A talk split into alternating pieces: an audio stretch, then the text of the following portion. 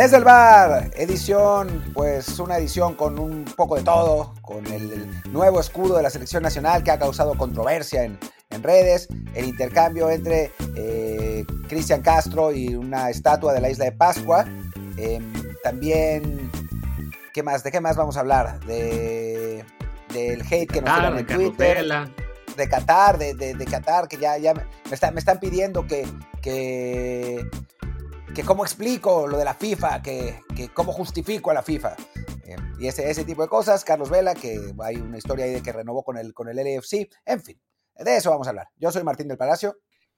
¿Qué tal? Yo soy Luis Herrera y como siempre, antes de que hablemos de muchísimas cosas, no sé por qué Martín siempre quiere eh, arrancar el programa diciendo de qué vamos a hablar cuando al final hablamos la mitad de lo que él dice y la mitad se nos ocurrió a medio programa, pero bueno, ya algún día él cambiará eso. Por lo pronto, antes de comenzar, les recuerdo que estamos en Amazon Music, Apple Podcasts, Spotify y muchísimas apps más, ya para qué digo el resto, si con que nos sigan en Apple Podcasts o en Spotify basta. Y también, porfa, síganos, bueno, déjenos un review de 5 estrellas en Apple Podcasts para que más y más gente nos encuentre.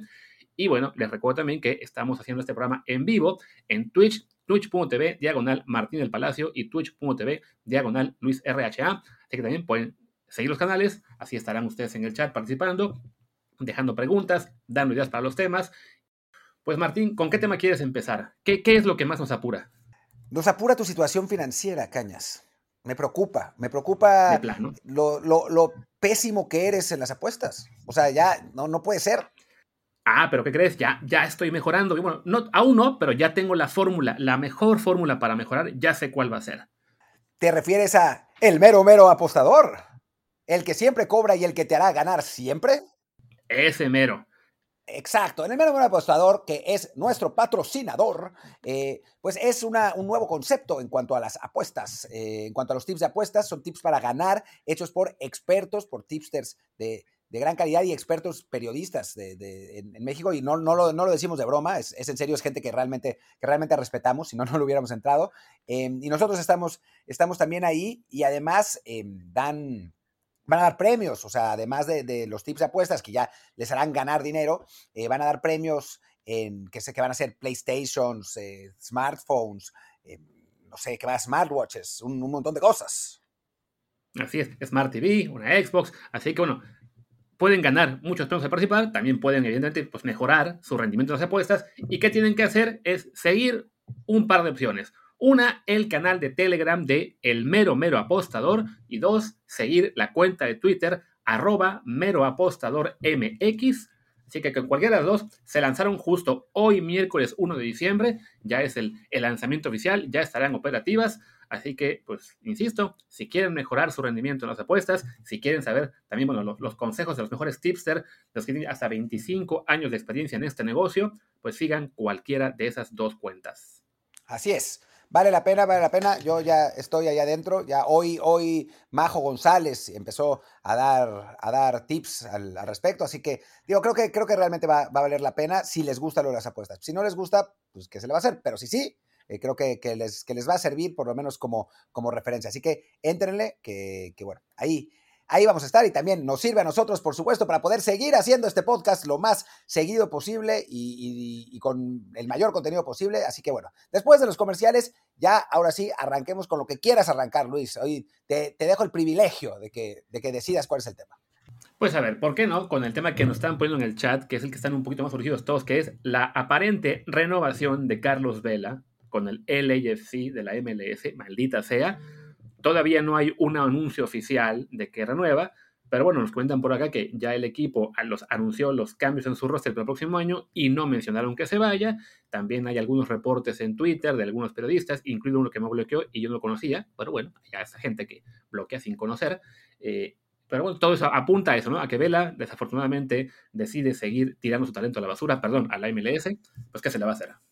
En una nota de ESPN, que nos pasaron además también por el chat, eh, dicen que el LFC ejerce una opción.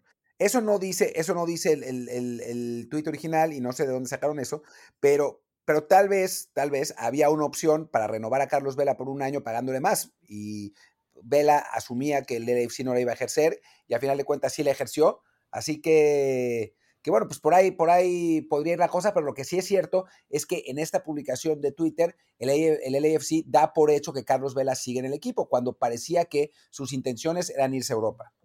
Sí, que quizá sigan siéndolo, pero ahora pues estaría supeditado a que otro equipo haga una oferta por él.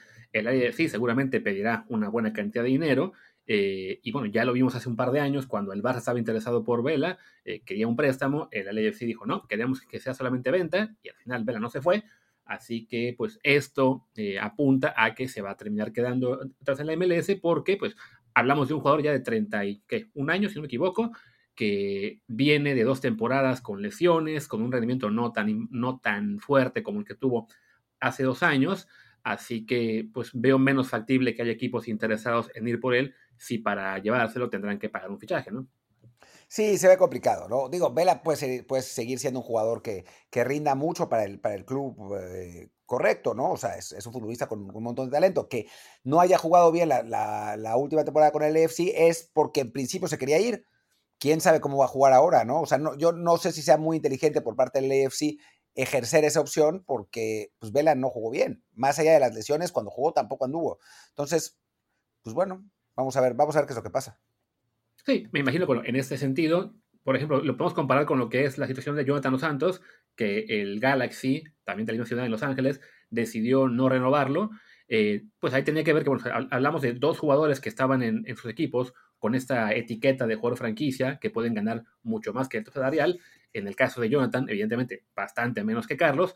Pero bueno, para el Galaxy me imagino que financieramente no era eh, vamos a decir, beneficioso mantener a Jonathan, que también ha tenido un rendimiento un poquito menor en los últimos años. En cambio, para Carlos Vela, para, para, para, sí, para el LFC, eh, tener a Carlos Vela, incluso si en lo deportivo no ha rendido tanto, pues económicamente sigue siendo un golazo tenerlo en el equipo, es el juego más popular, eh, te vende muchísimas camisetas, te vende boletos en taquilla, para la afición evidentemente perderlo sería un golpe duro, para afición del Galaxy, pues más allá del cariño que le puedan tener o no a Jonathan, no es una baja significativa a ese nivel. Entonces, también creo que es el tipo de factores que creo que sí eh, eh, influyen a la hora de decidir qué jugadores franquicias se quedan y cuáles no en un equipo de MLS. Sí, por supuesto, ¿no? O sea, la parte comercial, como, como bien siempre lo ha dicho eh, Ramón Raya, ¿no? O sea, está la parte deportiva, la parte comercial y ya no me acuerdo cuál era la otra parte, pero también era, era importante. Y pues tienes que casar las tres, ¿no? Y en el caso de Carlos Vela, la parte deportiva en principio tendría que ser buena, aunque quién sabe cómo andar, pero la parte comercial es muy importante, ¿no? Y es el principal referente del equipo. Entonces, eh, pues por ahí se entiende y bueno, pues quizás eh, si se le dio un buen aumento salarial, a la parte económica, ¿no? Si se le dio un, buen aumento salarial a, Vela, pues eso lo motive a jugar un poco, a ponerle un poco más atención al equipo y y poder rendir deportivamente, ¿no? Que es finalmente lo que quieren, lo quieren en el AFC. Sí, definitivamente. Y bueno, es una pena lo de Vela, que para mí, bueno, que se quede en, Los Ángeles.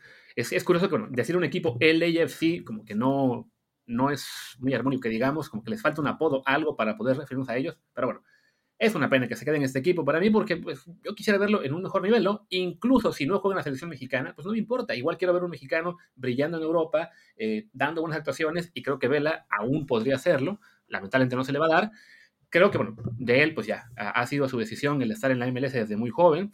Eh, ya que mencioné a Jonathan Dos Santos, de él sí me gustaría también que, se vaya a Europa. Había quien me soltaba el lunes, ah, pero ya está viejo, ya no juega igual, ya quién lo va a querer. A ver, evidentemente Jonathan no está ahora para irse a un equipo importante en Europa, pero siendo un jugador libre, un jugador con pasaporte comunitario, con un agente, quiero creer, medianamente competente, es un tipo de jugador que también siendo selección nacional y en la posición que juega, no debería sufrir mucho para colocarse en un equipo pequeño, a lo mejor en una liga mediana, eh, y eso pues para él sería la, la mejor carta que tendría para pelear por un sitio en el Mundial, porque francamente en este momento, si Jonathan se queda en la MLS o se va a la Liga MX, llévalas de perder con Guardado, Herrera, Edson, Orbelín, eh, Charlie, Córdoba, eh, Orbelín que se vaya a Europa, Romo que quizás se vaya a Europa. Entonces creo que pues, es una situación en la que él tiene que pensar en la única forma de seguir siendo seleccionado va a ser buscar y picar piedra en Europa.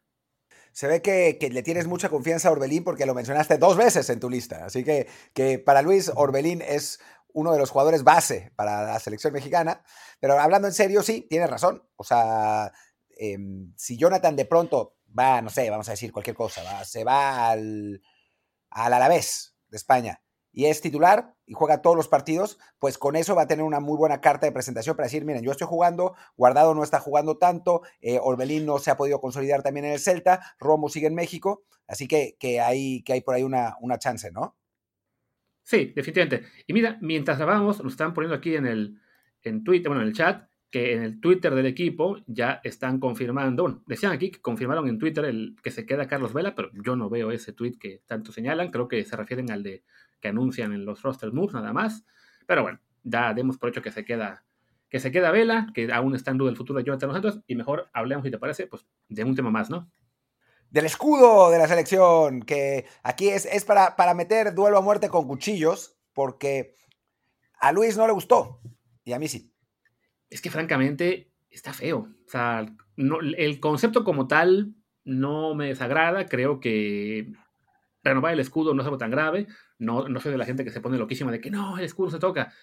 Pero simplemente el diseño me parece que quedó feo. O sea, de entrada, el ala del águila creo que es gigantesca y esa proporción que, que tiene, digamos, saliéndose del, del, borde este, del círculo que tiene el escudo, pues creo que no se va a ver bien, creo que se va a ver como un parche gigantesco en cualquier camiseta. Luego le añades eh, esos tonos verde-rojo más suaves sobre un verde más oscuro. No sé, simplemente el diseño como tal, evidentemente, yo, yo no soy diseñador y habrá gente que sí estudió eso y que tendrá sus ideas eh, mejores sobre ese escudo, pero bueno, a mí visualmente simplemente no me gusta cómo se ve. A mí por el contrario sí me gusta. Eh, me parece que el, ala que se sale le da dinamismo y lo hace distinto a otros, otros escudos. Me gusta la tipografía, que es una tipografía en el estilo de la de México 68, la de México 86. Eh, me parece que, que, lo moderniza. Obviamente puede estar mejor, ¿no? Podría haber estado mejor y en, Twitter incluso hay, gente que ha puesto algunos diseños, otros no, ¿eh? Otros ponen, ponen unos diseños que dicen, ah, este está mucho mejor que el, que el nuevo y no es cierto, son horribles. Pero, pero hay, hay gente que ha puesto diseños en Twitter que están más padres que el, que el nuevo, la verdad. Eh, pero creo que está bien, o sea, creo que, que, que el, el, escudo anterior parecía, ahora pensándolo, como de dependencia gubernamental de los 80, ¿no? O sea, como de la, del, la Secretaría de Fomento y Comercio Industrial. Eh, y, el de ahora va con los nuevos tiempos. Además, me, comentaban, un, amigo diseñador, que está vectorizado y eso lo hace mucho más fácil para la impresión en, tela. Era, al parecer era un escudo complicado para, imprimir el viejo. Este es mucho más fácil. También es más fácil para, verlo en, displays, en celulares y eso. Eh, y entonces, digamos que sí, es, una, es, un paso adelante para que sea un escudo más limpio y más moderno. A mí sí me gusta el diseño, o sea, pueden tener a quien no le guste, ¿no? A mí sí me parece que, no está mal, que es un escudo distinto a los que en general se ven y eso tengo la impresión de que, está bueno. Sí, y bueno, y creo que en general pues va un poco eh, acorde a esta línea que se ha seguido tanto en clubes como otras selecciones de ir modernizándose y ya cambiando los escudos. Lo vimos en, clubes como la Juventus, creo que fue el caso más significativo de dejando atrás el escudo que les duró décadas y cambiándolo por esta J estilizada. Eh, también hace poco España cambió el, el escudo de su federación, que también hizo, un, escándalo. El Atlético también modernizó. Aunque el cambio de Atlético creo que fue un poquito más este, suave, ¿no? O sea, mantuvo, digamos, la misma base, simplemente sí, lo, hizo más sencillo, como tú señalas, ¿no? quizá más amigable a la impresión y a que se pueda eh, poner mejor en camisetas y en, y en celulares. El caso de ahora de México, pues sí, también es un diseño más sencillo de presentar en cualquier eh, camiseta o en cuestiones digitales y demás. Simplemente a mí sí me parece que la proporción que guarda el ala tan grande con saliendo tanto del, del círculo, sí, no me acaba de gustar y sí tengo la sensación de que falta verlo ya en la camiseta.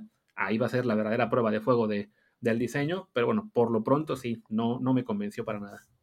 En fin, a mí sí me gustó, pero, pero a, la mayor parte de la gente no le gustó. Pero creo que eso era inevitable. Creo que cualquier cosa que hubieran hecho no les hubiera gustado, porque en general a la gente no le gustan los cambios. O sea, no, no, no le gusta mucho en el fútbol, ¿no? O sea, no le gusta mucho la, modernización. Y, somos reacios al... O sea, es, a veces divertido, ¿no? O sea, la gente dice, sale una nueva camiseta, excepto el zarape horrendo que tenemos ahora, pero en general sale una nueva camiseta y todo el mundo, no, es horrible. Y después ya cinco años después, ah, nada como esa hermosa camiseta que teníamos hace cinco años, cuando en su momento habían dicho que era horrible, ¿no? Eh, creo que, que, así suele ser. Entonces, cualquier cosa que hubiera hecho la federación que no fuera unos pequeños retoques del escudo actual, no le hubiera gustado a la banda. Y, creo que en ese sentido pues era, era inevitable. Ya otra cosa es eso, ¿no? Que, pensar en la parte estética, pero sí creo que mucha de la, de la mala recepción tiene que ver con que es un cambio importante de algo que teníamos por muchos años, ¿no? O sea, en, sus distintas, distintas variaciones, ese escudo había estado tranquilamente, creo que desde 1986. O sea, creo que se, que se estrenó para el Mundial 86, un poco antes, y desde entonces lo habíamos tenido.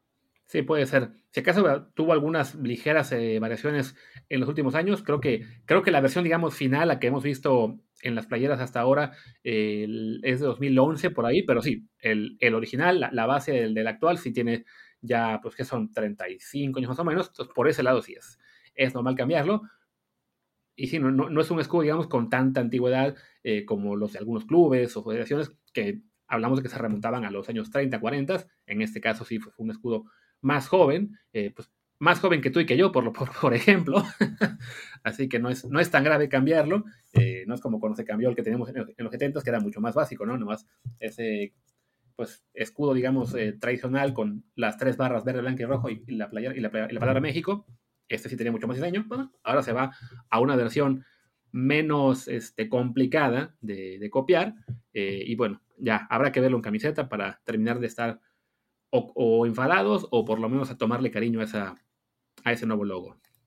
A ver, si empiezan a ganar, todo el mundo va a amar, va a amar el escudo, ¿eh? O sea, creo que, que, también tiene mucho que ver con la nostalgia, ¿no? A toda la banda le encanta el, el, uniforme del Mundial 98, que a mí me parece espeluznante, me parece uno de los peores uniformes en la historia de la selección, pero les encanta porque se acuerdan del Matador, de Cuauhtémoc Blanco, de, de Campos, de Claudio Suárez, o sea, de ese equipo de 98 que nos ilusionó, ¿no? O sea, creo que, que también pega, pega mucho con el, con, con, lo que vivimos, ¿no? El uniforme de los Juegos Olímpicos de 2012, cuando salió, todo el mundo lo mataba y ahora todo el mundo lo recuerda con gran alegría porque ganamos la medalla de oro, ¿no? Em, y también está como Barucodo que dice el escudo viejo era de los mejores del mundo. A ver, tranquilo. O sea, esto es como lo del himno nacional, ¿no? O sea, nuestro himno es el segundo mejor después de la marsellesa. Ah, el escudo era un, es un escudo viejo, pues, o sea, está bien, tenía la, la tradición y todo, pero nada sea, ¿de dónde? ¿De dónde era de los mejores del mundo? Sí, no, que bueno, eso ya, digamos, es, normal, no solo en México, sino en buena parte del mundo, siempre a uno le encanta decir, no, somos de los mejores del mundo en X cosa, lo que señalas del himno, ¿no? Por ejemplo, eso de que el segundo himno más bonito del mundo, la misma historia nos cuentan en México, en Colombia, en Perú, y no me acuerdo dónde más en Latinoamérica, siempre es, se hizo un concurso y nuestro país quedó segundo abajo de la marsellesa. Increíble, increíble. Sí, un, concurso mundial. Todos votaron. Lo que pasa es que no se acuerdan, pero, pero todos votaron y entonces así. Eh, y además a mí me lo vienen contando desde que estaba en la primaria. ¿Cómo iban a votar en ese concurso mundial antes de que hubiera internet? No sé, por correo, ¿no? O, una cosa así, no, no, hay, manera. Pero bueno, ya, ya estuvo bien de dar de, camisetas, de escudos y de cosas feas. Espera, pues hablemos de algo... todavía no, todavía no. Antes, antes de que cortes con eso, Luis, Recordemos que vienen nuevos diseños, o sea, va, a salir la camiseta de, México, la verde y la guinda, en teoría el año que entra, ¿no? Entonces, eso va a ir con el escudo. Y ahí sí, la verdad es que creo que todos vamos a estar, a diferencia del escudo actual que ya estábamos acostumbrados, nadie se ha acostumbrado al jorongo horroroso que usamos eh, como primer uniforme, entonces creo que la salida del uniforme verde va a causar mucha expectación. Sí, de hecho, considerando que habrá partido de la selección la semana que viene, uno, bueno, quería preguntar si no, no harán la presentación del escudo y la playera de sorpresa ese miércoles. Yo imagino que van a acabar usando el mismo jorongo ese que hacían negro con rosa con el escudo viejo y ya se guardarán la presentación de la camiseta y el escudo nuevo para la fecha de, enero. Pero sí, va a estar interesante ver los, nuevos diseños, cómo eh, armonizan con el nuevo escudo. Porque sí, si, el escudo está, digamos, eh, eh vamos todavía controversial, pero se diseñó también pensando en la camiseta y ahí queda bien, pero ya, no, nos, se olvidamos, nos olvidamos de esta polémica por si quedó bonito o no. Sí, sí, sí. Ojalá que, que, realmente empaten y que haya un, poco de, de, pues de entusiasmo por esta camiseta, como no lo hay con la selección y como definitivamente no lo hay con la, con la camiseta, camiseta pasada, ¿no? Que, era, era realmente espeluznante. Eh, por ahí dicen México edición Venezuela. No, no, no. A ver, México ha usado camisetas guindas desde siempre. O sea, en el, en el Mundial 1930, la camiseta de México era guinda. O sea, Venezuela, ellos decidieron que su uniforme iba a ser vino tinto porque mezclaron los tres eh, colores de su camiseta en los 60. O sea, México tiene muchísima más tradición de, ese, color, de su bandera, perdón. Eh, México tiene muchísima más tradición de ese color de toda la vida, ¿eh? O sea, no, no, no pensemos que tiene absolutamente nada que ver con Venezuela y muchísimo menos con Morena, por favor. Por favor, no, no, no caigamos en ese, en ese nivel de pendeje, quiero decir, de, de sospechosismo simplemente es que, bueno, se, perdió esa transmisión, esa, transmisión, esa tradición hace mucho, porque sí, en las últimas 3, 4 décadas casi nunca se usó la guinda, salvo en el periodo previo al Mundial 2002. De hecho, creo que para el Mundial sí estaba registrada, pero nunca se usó, nos tocó jugar siempre de verde. Eh, pero sí, pero efectivamente sí, el, el guinda con chor azul fue un uniforme que se usó muchísimo en México y de hecho selecciones mundiales, solo que el, único, digamos, testimonio que hay es el 70, porque antes de eso, pues fueron todos en blanco y negro en la televisión, los que se, los que se transmitieron, y pues no se nota qué color era. Pero sí, la, guinda sí tiene en México muchísima tradición, ¿no? Pero bueno, ¿qué te parece ya? ya que estamos hablando de escudos feos y cosas que no nos gustan, pues hablemos de otra cosa más fea aún. Un trueque América Chivas. Un trueque América Chivas, que bueno, ha causado también un montón de polémica. En entre, a ver, por ahí luego me regañaron porque yo escribí una columna que por cierto ahora se las voy a poner cuando terminemos este show en esto para que, para que le puedan dar RT y eso, eh, porque yo eh, puse en una columna que los, que los aficionados se habían quejado del trueque y me dicen, no, no son los aficionados, fueron los periodistas. Y puede que tengan razón, puede que hayan sido más bien los periodistas y no los aficionados, pero, pero la realidad es que es un trueque que sí ha causado mucha controversia porque es la, sería la primera vez que dos seleccionados nacionales pasan de uno de los clubes más grandes de México al otro club más grande de México en, su prime, ¿no? O sea, sí ha habido operaciones entre los dos equipos, pero que dos seleccionados nacionales pasen así, pues no es nada común, ¿no? Y las aficiones de ambos equipos, pues no parecen estar tan contentas, aunque para mí hay un claro ganador de ese trueque, si es que se da, que es Chivas, que se llevaría al jugador más talentoso, que es Córdoba. Sí, si acaso, en el caso de Chivas, el detalle es que se llevan al más talentoso, pero que es a su vez el más irregular, entonces no tiene garantía de acabar funcionando, ¿no? pero sí, por, por talento, por el tipo de jugador que es, eh, por la conexión que tuvo con Alexis Vega en los Juegos Olímpicos, eh, Chivas, desde su lado, se entiende mucho más que estén dispuestos a hacer este intercambio por, por Uriel Antuna, porque a fin de cuentas, Antuna, siendo un buen jugador, que ha mejorado bastante, que tuvo sobre todo un muy buen 2020, este año eh, creo que ha ido de más a menos, pero bueno, es un jugador que no es, vamos a decir, especial. O sea, encontrar extremos no es tan difícil, ¿no? Eh, evidentemente, bueno, al nivel de Antuna en este momento no, no hay muchos mexicanos, pero eh, de todos modos, pues sí, lo que te puede ofrecer un Sebastián Córdoba, ahí sí hablamos de, un jugador con una visión, con un toque, con, con una, eh, pues unas cualidades que no son comunes en el jugador mexicano. Falta que le dé por ponerse a jugar en todos los partidos y no nomás uno de cada cuatro. Y de paso, bueno, junto a Alexis Vega, si se llegan a, conjuntar bien como lo vimos en Tokio, ahí sí Chivas sería realmente un gran ganador de ese cambio. Sí, sí, sí, totalmente, ¿no? Yo no sé si el entorno de Chivas sea el mejor para un jugador como Córdoba, ¿no? O sea, Chivas está lleno de jugadores talentosos pero indisciplinados y Córdoba, pues es eso. Pero, pero bueno, y en América sí es verdad que Solari ha pedido mucho a un extremo derecho, le mandan, pues dentro de todo a uno de los extremos derechos con más potencial de la Liga Mexicana. Esa es la realidad, así andamos por el momento.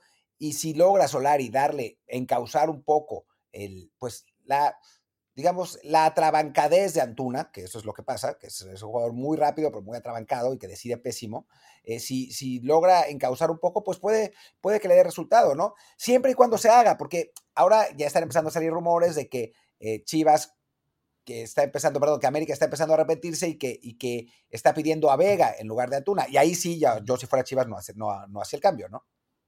Sí, que bueno, también ahí depende un poco de la fuente de, quién quién lo saque. A mí, justo cuando comentó esos rumores, me, se me fueron encima varios en Twitter diciéndome que, nada, pero esa nota es de medio tiempo, no sé si se, se regala alguien más, pero que no, que ellos me decían que, que sí va a ser el cambio.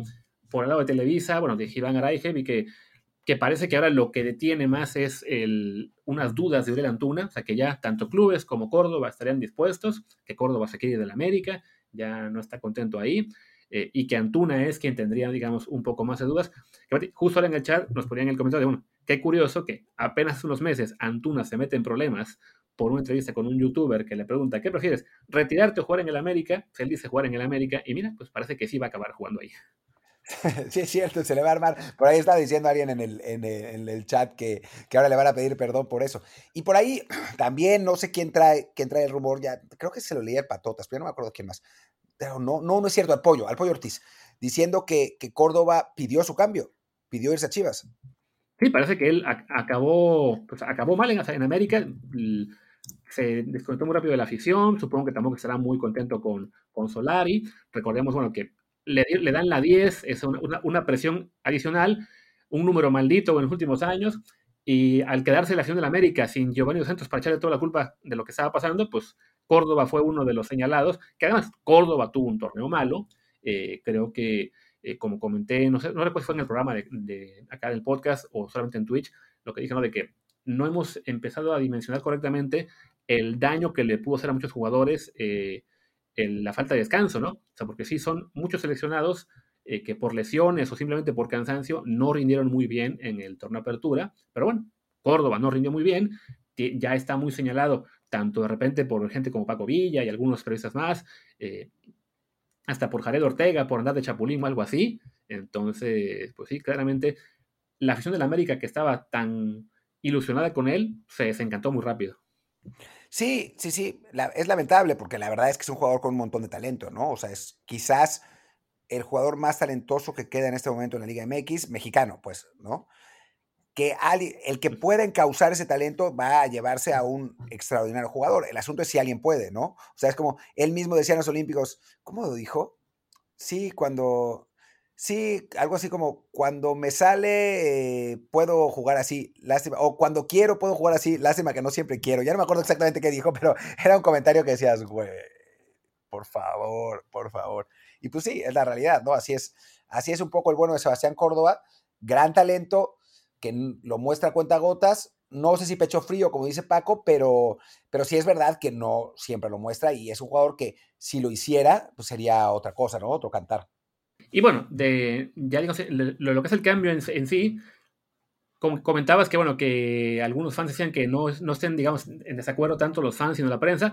Yo creo que cuando se informó por primera vez, sí saltaron también muchísimos fans de ambos clubes, en particular de Chivas, y creo que aún sigue habiendo bastantes que están eh, quejándose de esto, eh, diciendo que no les gusta la idea de hacer cambios. Se, se estuvo rebotando el lunes este tweet de hace ocho años de que Chivas decían no negociamos con el América nunca y que le contestaba el América no queremos a nadie de Chivas y había fans de ambos equipos, este, eh, digamos recordándolo y inventando las malas directivas.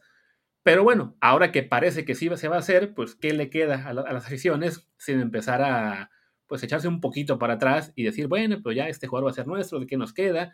O no, no, y creo que ambas aficiones son conscientes de que pues es lo que hay no, no tienen tanta chance de reforzarse en América porque no hay mucho dinero y en Guadalajara porque además de que no hay mucho dinero, no hay muchos mexicanos a los cuales pueden fichar, o sea, no pueden voltear al mercado extranjero. Entonces, en una situación como la actual, pues cerrar las puertas a favor de la América implica eh, quedarse aún más limitados en cuanto a lo que pueden fichar, ¿no? Sí, exacto. Eh, la verdad es que si alguien te ofrece un jugador como, como Sebastián Córdoba, pues tienes que decir que sí, ¿no? Y más si el que, si el que te piden a cambio es Antuna, es como, ah, te, regalo Antuna, aquí está en Charolita, ahí está, eh, denme a Sebastián Córdoba.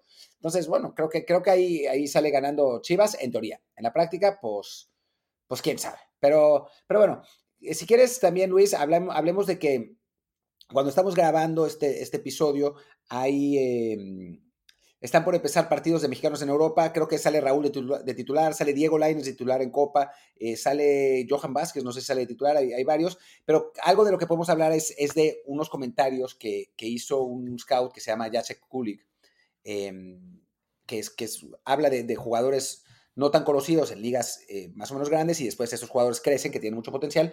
Y habló de, eh, pues, las catastróficas em, los catastróficos pasos por el momento eh, por, la, por las ligas europeas de JJ em, Macías y de eh, Santi Muñoz. Y en ambos casos, lo que dice Jacek es que físicamente no están a la altura. Ya, y tiene sentido, ¿no? O sea, creo que eh, es algo que hemos hablado en otras ocasiones, que el jugador mexicano, pues por cuestión de nutrición, de preparación física, eh, llegan a Europa y lo primero que tienen que hacer básicamente todos es ponerse en forma, ¿no? Eh, ganar músculo, perder grasa corporal, en algunos casos este, es, digamos, relativamente sencillo y a las pocas semanas ya estarán en, buenas condiciones, a otros les lleva mucho más tiempo y sí, es, un gran hándicap añadido a lo que es pues el, el ser jugadores o ser una liga con poco cartel, con mercado interno mucho más caro, que no es fácil que se lleven al mexicano a Europa porque sale mucho más barato llevarse un argentino, un uruguayo, y pues ahora le sumas el tema del físico y sí, pues el, el handicap está muy cañón.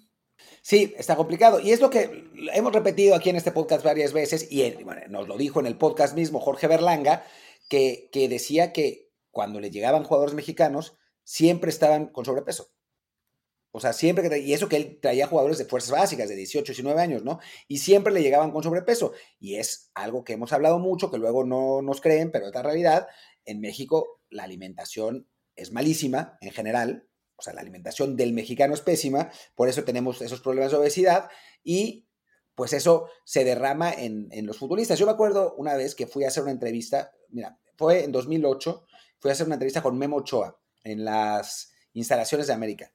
Me acuerdo que llegué a la tienda de donde estaba la escuela, ¿no? Donde estaban las fuerzas básicas a comprar algo y tenían puros eh, churritos, abritones, chocolates, chocorroles. Eh, gracias Marinela por, por, eh, darnos, darnos patrocinio.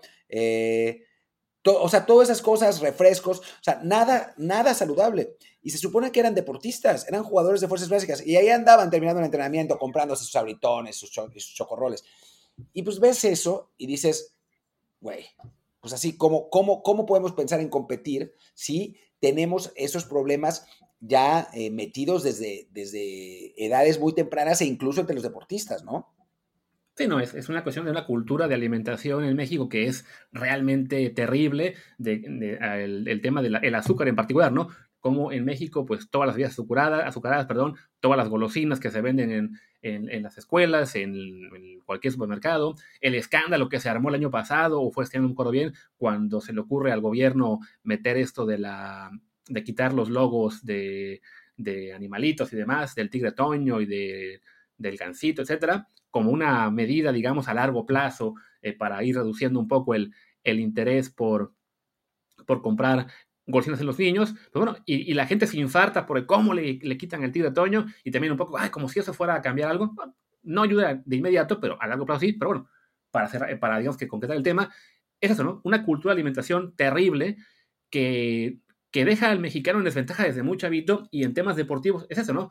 No, no hay esa conciencia de que desde que son jóvenes de cantera, de de muy, muy bajos niveles, de 13, 14 años, ya tendrían que estar trabajando en nutrición, en trabajo físico, en que a los 18 años pues ya tengan cuerpo, no de adultos, pero sí eh, listos para competir a nivel internacional.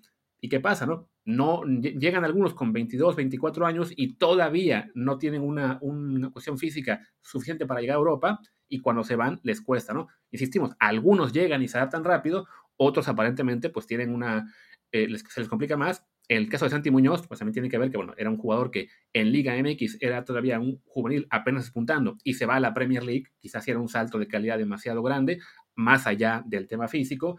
En el caso de Macías, creo que él es de los pocos jugadores mexicanos que desde jóvenes se ha mostrado como un gran profesional, así que también creo puede tener que ver simplemente, bueno, con una propensión a lesiones que, que vaya más allá de si está eh, alto, flaco, gordo, chaparro, pero sí, en general es una cuestión que el fútbol mexicano tiene que plantearse más. Deja tú por la cuestión de exportación, sino simplemente pues para tener un, equipo más competitivo, tanto en clubes como en selección. Sí, y tenemos que trabajar el físico. O sea, tenemos la desventaja de que de por sí el jugador mexicano no es alto, o sea, porque no lo es. O sea, la mezcla genética no nos ayuda. Pues hay que chingarle, hay que chingarle y hay que meterle para, para, para eso. En el caso de Macías, pues la verdad es que sin ser un tilico a lo Diego Reyes, pues sí es un jugador que se ve que no ha trabajado suficiente en el gimnasio como sabemos, es muy profesional. Yo creo que más bien era que en Chivas no los hacían a trabajar, que es otra vez otro de los problemas de los que hablamos en Chivas, ¿no? Que no, no hay, o sea, no, no, no tienen los técnicos o los, la gente que, que trabaja en, Chivas la obsesividad para tener a los jugadores perfectamente controlados y trabajados, ¿no? Y entonces, pues, pues estamos viendo estos, estos resultados con JJ que la verdad son lamentables y a ver si no le, no le cuestan el, la, experiencia en Europa, ¿no? Por otro lado, por ahí dice, dice en, en, el, en el chat que que es sorprendente lo de Johan Vázquez, que en su primera temporada ha sido titular indiscutible. Sí, la verdad es que sí, y más aún que llevaron como siete centrales. O sea, a Johan Vázquez llegaba cada vez otro central, y otro central, y otro central, y otro central, y aún así, después de un inicio, pues en el que no, unos, unos seis, siete partidos donde no, no jugó, no, sé, no, no estaba todavía adaptado, en el momento que pisó una cancha, no ha vuelto a dejar la titularidad y ha jugado todos los partidos completos. Sí, incluido el que va a arrancar cuando acabemos de grabar, que de hecho ya aquí nos comentan en el chat que básicamente juegan todos los mexicanos, juega Chucky, juega Johan, juega Raúl, juega Laines, me falta Arteaga también, ya eso quizá los comente mañana en matutino, eh, pero sí, Johan ahí creo que es una cuestión de calidad futbolística, ¿no? Es un, es un jugador que quizá faltándole a un trabajo físico, la calidad que tiene como defensor es suficiente para que ya valga la pena meterlo a jugar en este Genoa, que bueno, es un equipo que está peleando por no descender, pero en general quitamos a, Johan y sí, prácticamente todos los demás jugadores mexicanos han tenido que pasar por ese periodo de adaptación, como le llamamos, y que seguramente pues sí, va muy de la mano de la cuestión física, ¿no? Creo que en los últimos dos años, bueno, vamos a dos, cinco años, ¿qué mexicanos han llegado a jugar de, inmediato? Chucky Lozano al PSB y ¿quién? No se me acuerdan, me acuerdan uno solo más. Sí, está, está complicado, ¿no? Eh, Guti llegó y jugó algunos partidos y después perdió la titularidad y después se lesionó y valió madre. Eh, ¿Quién más? Laines, ¿no? Eh, pues sí, no hay mucho, ¿no? O sea, realmente nos ha costado, nos ha costado. Em, incluso Raúl, que físicamente sí había llegado bien al Atlético, pues tampoco, porque no, no tenía las características que, pedía el Cholo Simeón en los nueve, ¿no? Tuvo que irse a un equipo que se adaptara más a sus características, primero el Benfica y después el Wolves, para, para realmente jugar. Edson Álvarez dice Eric Torcap, pero no, Edson Álvarez tampoco. Edson Álvarez pasó seis meses en la banca, de hecho, hasta pensó que se iba a regresar, hasta, pero en un momento en enero, por ahí enero, febrero, empezaron a dar opciones y desde entonces ha sido titular e indiscutible ahora en, el Ajax, ¿no? Sí, en general eso, ¿no? Y creo que ya este detalle que se comenta con Santi y con, y con Macías, pues es como que ese llamado de alerta para que, digamos, no es una cuestión simplemente de calidad futbolística del mexicano, de que cómo es posible que cada mexicano que se va a Europa eh, tiene que esperar un rato para titular, sino más bien, ok, también a considerar más el tema físico, e insisto, no solamente por la cuestión de exportación, porque al final de cuentas los clubes mexicanos no quieren exportar jugadores, salvo que les vayan a vender por 12 millones de dólares a la MLS, eh, pero bueno, por cuestión simplemente competitiva y también pensando en selección, pues es un tema a trabajar porque sí, pues cada vez se ve que sufrimos más para, bueno, con CACAF, ¿no? Con equipos como Estados Unidos y Canadá ahora, eh, y en general, pues sí, en, en, nivel internacional, la cuestión física se está volviendo un ¿no? O sea, hace, no sé, 12, 15, 20 años, no creo que Suecia nos haya echado un mundial 3 a 0 pero ya la cuestión física es tal que nos, no, nos cuesta muchísimo ese tipo de partidos que antes se solventaban porque aunque fueran ellos eh, un poco más fuertes y más rápidos, los mexicanos corrían mucho más y terminaban siendo los que llegaban en mejor forma al segundo tiempo. Sí, sí, sí, ganábamos mucho en resistencia física, ¿no? Y ahora ya los otros equipos tienen, tienen condiciones. O sea, en el partido contra Holanda, yo me acuerdo que el partido contra Holanda en Fortaleza, en Brasil, decían, eh, no, no hay pedo si nos empatan porque vamos a llegar mejor físicamente al tiempo extra primero, ni llegamos al tiempo extra, porque los jugadores ya estaban agotados antes de llegar, y platicando con los seleccionados, de, de, o sea, a mí me dijeron, güey, si nos íbamos al tiempo extra nos mataban, nos mataban, porque los veíamos pasar, o sea, ya no nos daban las piernas para, para aguantar ese partido. Y era, en teoría, Holanda, un equipo que no está acostumbrado al calor, como México, ¿no? Eh, en, en, Holanda, pues no es que haya, no es que haga muchísimo calor ni siquiera en verano, mientras que en México sí se juega en las, en las temperaturas de como la que había en Fortaleza, pero pues ya ellos tienen un trabajo, una tecnología, un trabajo, un conocimiento de nutrición, un trabajo de campo, pues muy superior al nuestro y pues nos terminan ganando por eso, ¿no? Sí, y vaya, y se notó aún más cuatro años después en el Mundial de, de Rusia, en los partidos contra Alemania y contra Brasil, en los que México hace un gran, un gran esfuerzo físico en el primer tiempo y en el, en el segundo, en ambos juegos, ya no daba México para nada. Yo, contra Alemania se iba ganando 1-0, alcanzó para aguantar el marcador, contra Brasil, en el momento en que Brasil mete un gol, ya no había respuesta posible y así pasó. Exacto, y contra Brasil así fue. México, pues hizo bastante el gasto en el primer tiempo, ¿no? Y en el segundo se nos fue. O sea, en el momento además del gol de Brasil se acabó. O sea, México ya estaba, ya no les daban las piernas. O sea, toda, toda la parte de motivación que te puede ayudar a, a, pues, a solventar un poco la deficiencia física se acabó y el equipo se fue para abajo, ¿no? Ya no, no tuvimos en ningún momento posibilidades o ideas de que, de que pudiéramos, pudiéramos eh, remontar, ¿no? Sí.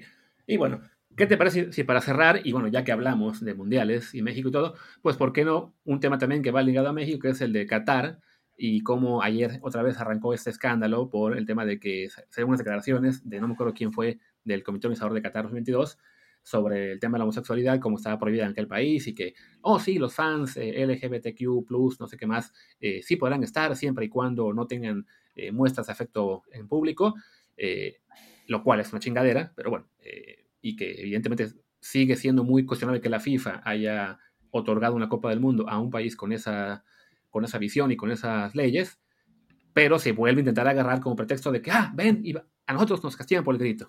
Y son temas aparte. Son temas aparte, porque, o sea, más allá de lo que haga la FIFA o lo que diga la FIFA o lo que sea, el grito está mal. Y eso es lo que hay que entender. O sea, yo no me acuerdo con quién estaba teniendo esa, discusión que me decía, pero es que, ¿por qué? O sea, que, que la FIFA haya castigado, no haya castigado a El Salvador por, por eso, eh, no, nos, nos, quita elementos para, para defender a los, para, para, condenar a los que hacen el grito. Yo no, es que no nos quita nada.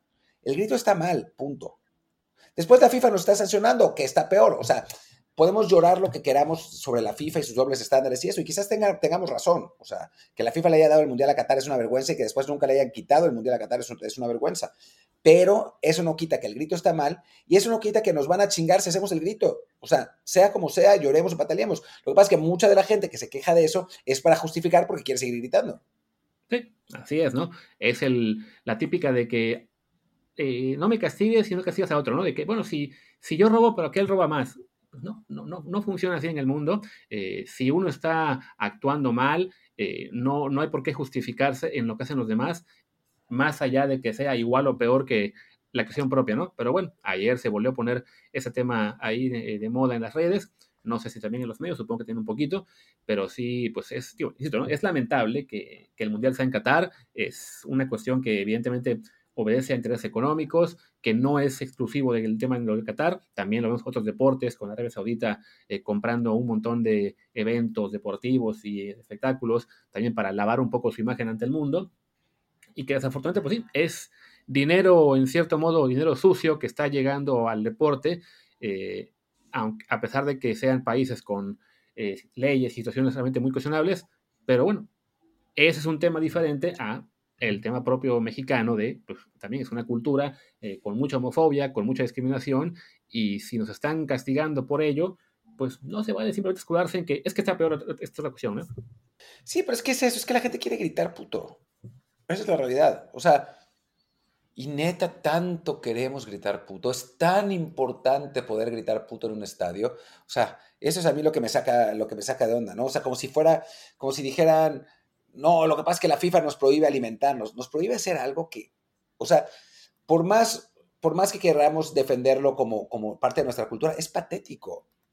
O sea, es patético. Hacer todo ese escándalo por defender esa mamada, francamente, para mí es ridículo.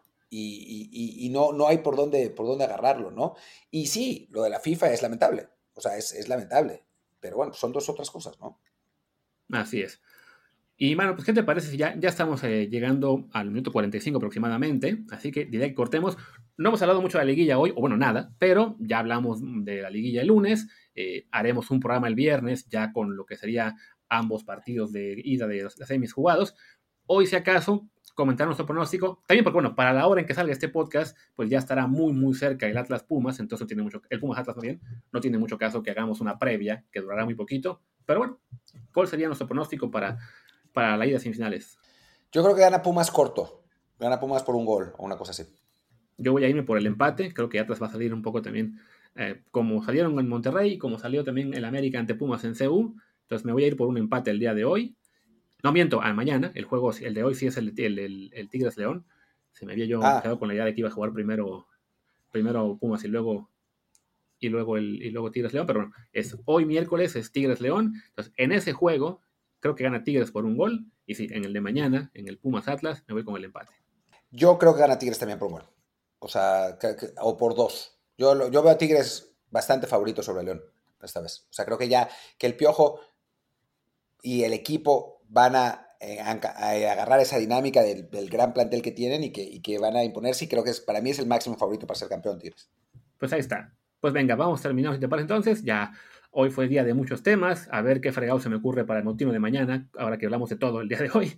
Y el viernes regresamos a episodio largo con, sobre todo, pues con el comentario de la vuelta de, perdón, de la ida de cuarta final, perdón, de semis, ando hecho bolas, y una previa de lo que serán los juegos de vuelta y alguna cosa más.